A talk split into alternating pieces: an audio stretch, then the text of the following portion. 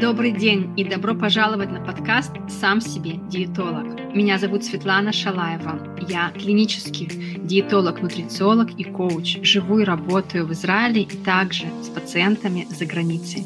Цель этого подкаста – дать вам инструменты из мира диетологии и психологии питания, чтобы вы помогали себе сами в своих запросах и в моментах сомнения. Все, что касается диетологии и психологии питания. Мы создали и слушаем этот подкаст благодаря компании Подкасия Шалом Сионов и Инна Блейзер. Вы нас можете слушать на Google Podcast, Apple Podcast, Spotify, Яндекс Music и YouTube. Друзья, привет! Сегодня мы говорим с вами про теорию питания по типу крови. Правда это или миф? И мы с вами разберем, как вообще эта теория создалась, что говорят об этом исследования и кому стоит придерживаться диете по типу крови, а кому совершенно не нужно. Итак, питание по типу крови — это теория, которая была создана американским натуропатом Питером Даадаму. И его теория гласит, что если человек ест продукты с неподходящими для него лактинами, и мы прям вот совсем скоро разберем, что такое лектин, как он реагирует, как он взаимодействует в нашем теле с разными клетками и почему вокруг него есть большой ажиотаж. Скажу, знаете, сейчас так в скобках, если раньше во всем обвиняли глютен и говорили, что это зло, зло, зло, то сейчас то же самое говорят про лектины. И, кстати, если вы до сих пор не знаете, почему глютен — это не зло, и абсолютно не каждому нужно его убрать из рациона, то посмотрите, пожалуйста, мое видео на YouTube-канале про глютен, где я рассказываю про четыре группы людей, которым необходимо убрать глютен, а всем остальным, наоборот, важно его есть. То есть важно есть продукты, которые содержат глютен. Так вот, Теория по типу крови говорит, что если я буду есть лектины, которые могут повредить мои красные клетки, то тогда будет склеивание между красной клеткой и лектинами. Это приведет к сгусткам, которые закупируют мои сосуды и в итоге приводят к заболеваниям, ну и в итоге к смерти. То есть лектины в продуктах питания могут вызывать нежелательные физиологические реакции у людей, которые генетически не могут потреблять эти продукты. Вот что говорит эта теория, и поэтому она говорит, что для определенных людей генетически у них есть расположенность переваривать одни продукты, но не переваривать другие из-за того, что есть в них лектины. если мы будем есть продукты, которые подходят нашему типу крови, то мы предотвратим болезни, мы будем более медленно стареть, у нас будет идеальный вес и не будет воспалений в теле. Вот что гласит эта теория.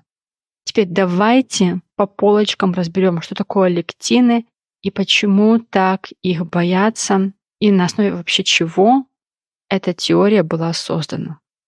Значит, лектины — это белки, которые связываются с сахаром, то есть такой молекулой сахара, которая находится на поверхности красных клеток. И у каждого лектина есть влечение, есть тяга к специфической молекуле сахара. Так, например, лектин в гречке, он может присоединяться к сахару красной клетки типа B, да, то есть если кровь тип B, но не красной клетки типа А. Или, например, лектин в фасоли присоединяется к красной клетке типа крови А, но не типа крови Б.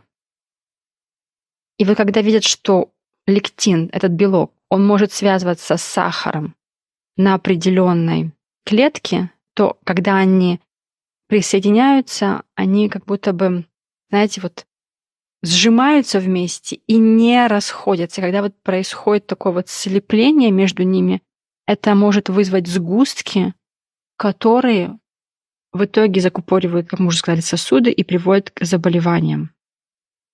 И отсюда предположение, что лектины также могут вызывать аутоиммунные заболевания и воспалительные процессы, и это может привести к ожирению и хроническим заболеваниям. И на самом деле это все пугает, да, кажется, о боже, нужно скорее убирать те лектины, какой у меня тип крови, и что мне подходит, а что не подходит. Но давайте посмотрим, что практически на исследованиях было доказано. Потому что когда мы говорим про научные знания, про питание, которое основано на исследованиях, то нам важно смотреть именно на те доказательства, которые были проведены на людях. То есть исследования, там, где взяли большую группу людей и разделили ее на разные группы и смотрели, экспериментировали, да, что подходит, что не подходит, какие у них реакции. И что мы видим? А вот что мы видим такой интересный факт, что вся эта теория была проведена в пробирках. То есть ни один человек в исследованиях не участвовал.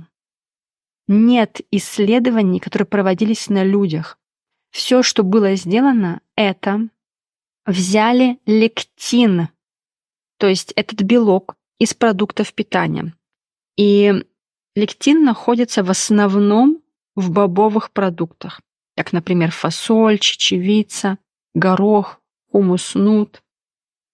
Он также находится в цельнозерновых крупах, например, цельная мука или гречка. Он также находится немного в животной пище, но вот в основном в бобовых и в крупах.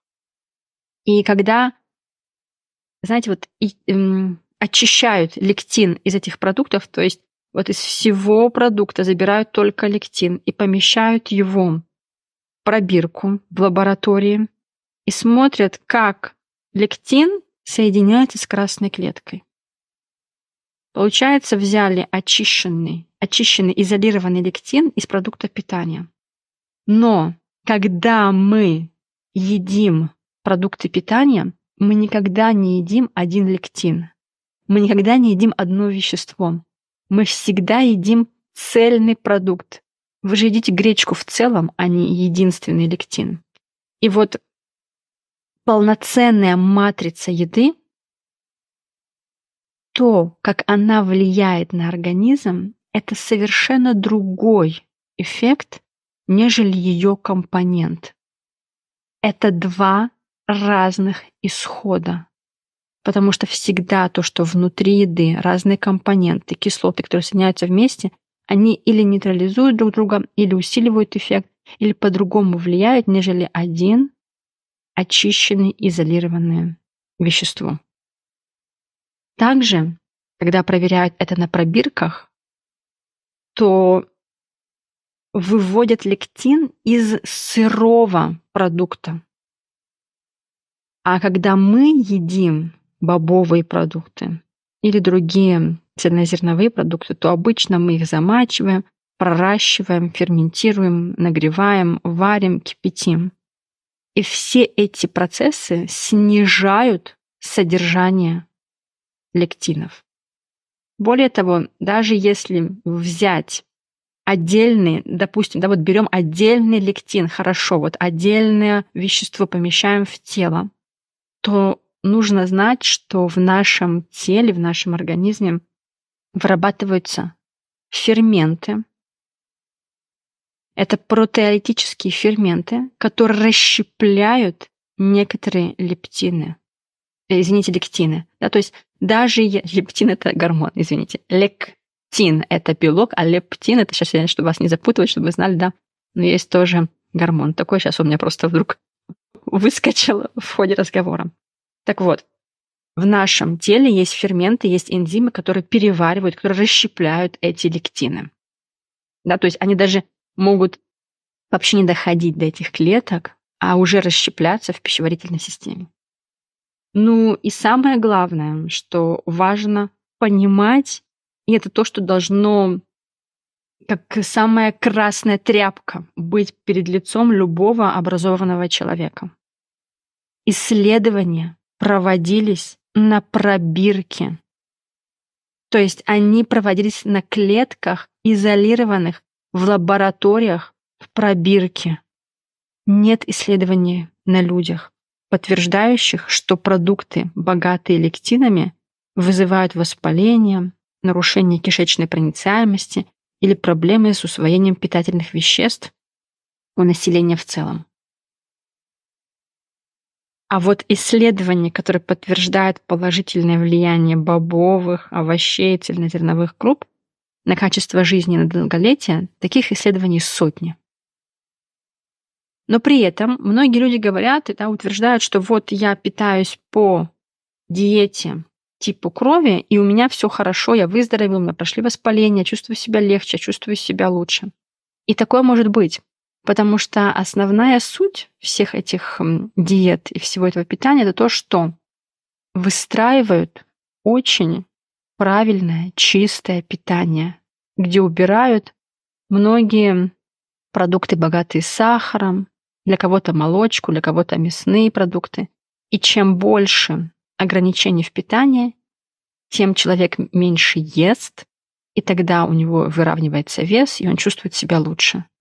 Но с таким же успехом можно построить для себя по-настоящему подходящее питание по анализам крови, учитывая свой уровень холестерина, сахара, дефицита витаминов и минералов, и вот по этому питанию по-настоящему обеспечить те потребности, которые нужны вашему телу. И знаете, еще есть такой курьез. Мне рассказывал коллега, что нему пришла женщина на прием и рассказывает, вот ваша диета по типу крови ваша, он имел в виду, она имела в виду, то есть всех профессионалов, да, то есть вот ваша, то, что вы там доктора советуете. Хотя он лично, этот коллега, не советовал ей диету, но он просто, она пришла и рассказывает, что вот ваша диета по типу крови, она, конечно, прекрасная, прекрасная, она мне очень помогла, но это там не все работает как по-настоящему нужно. И он спрашивает, в чем проблема, что там сработало, что не сработало. И женщина рассказывает, что да, я похудела, чувствую себя намного-намного лучше. Так, а в чем тогда проблема? Проблема в том, что мне дали диету по типу крови А, а оказалось, я тип крови Б. То есть диета сработала, потому что были ограничения в питании, и женщина следовала им свято. Такие ограничения вы можете сами себе придумать, но важно учитывать по-настоящему ваши анализы крови, ваш рацион дня и все параметры, которые играют на ваше здоровье. Ну что, друзья, пробовали теорию питания по типу крови? Как ваши э, наблюдения, что вы видели в своем рационе? Полезна ли для вас эта тема, хотите что-то еще новое узнать, обязательно делитесь со мной и пишите. Спасибо за ваше внимание и до встречи. Пока-пока. Спасибо за ваше внимание. Это был подкаст «Сам себе диетолог». Вы можете нас слушать на Google Podcast, Apple Podcast, Spotify, Яндекс Music и YouTube. И также вы можете найти меня в соцсетях Instagram и Facebook Света Шалаев. Задавайте свои вопросы. Встречаемся там. Договорились? Жду вас.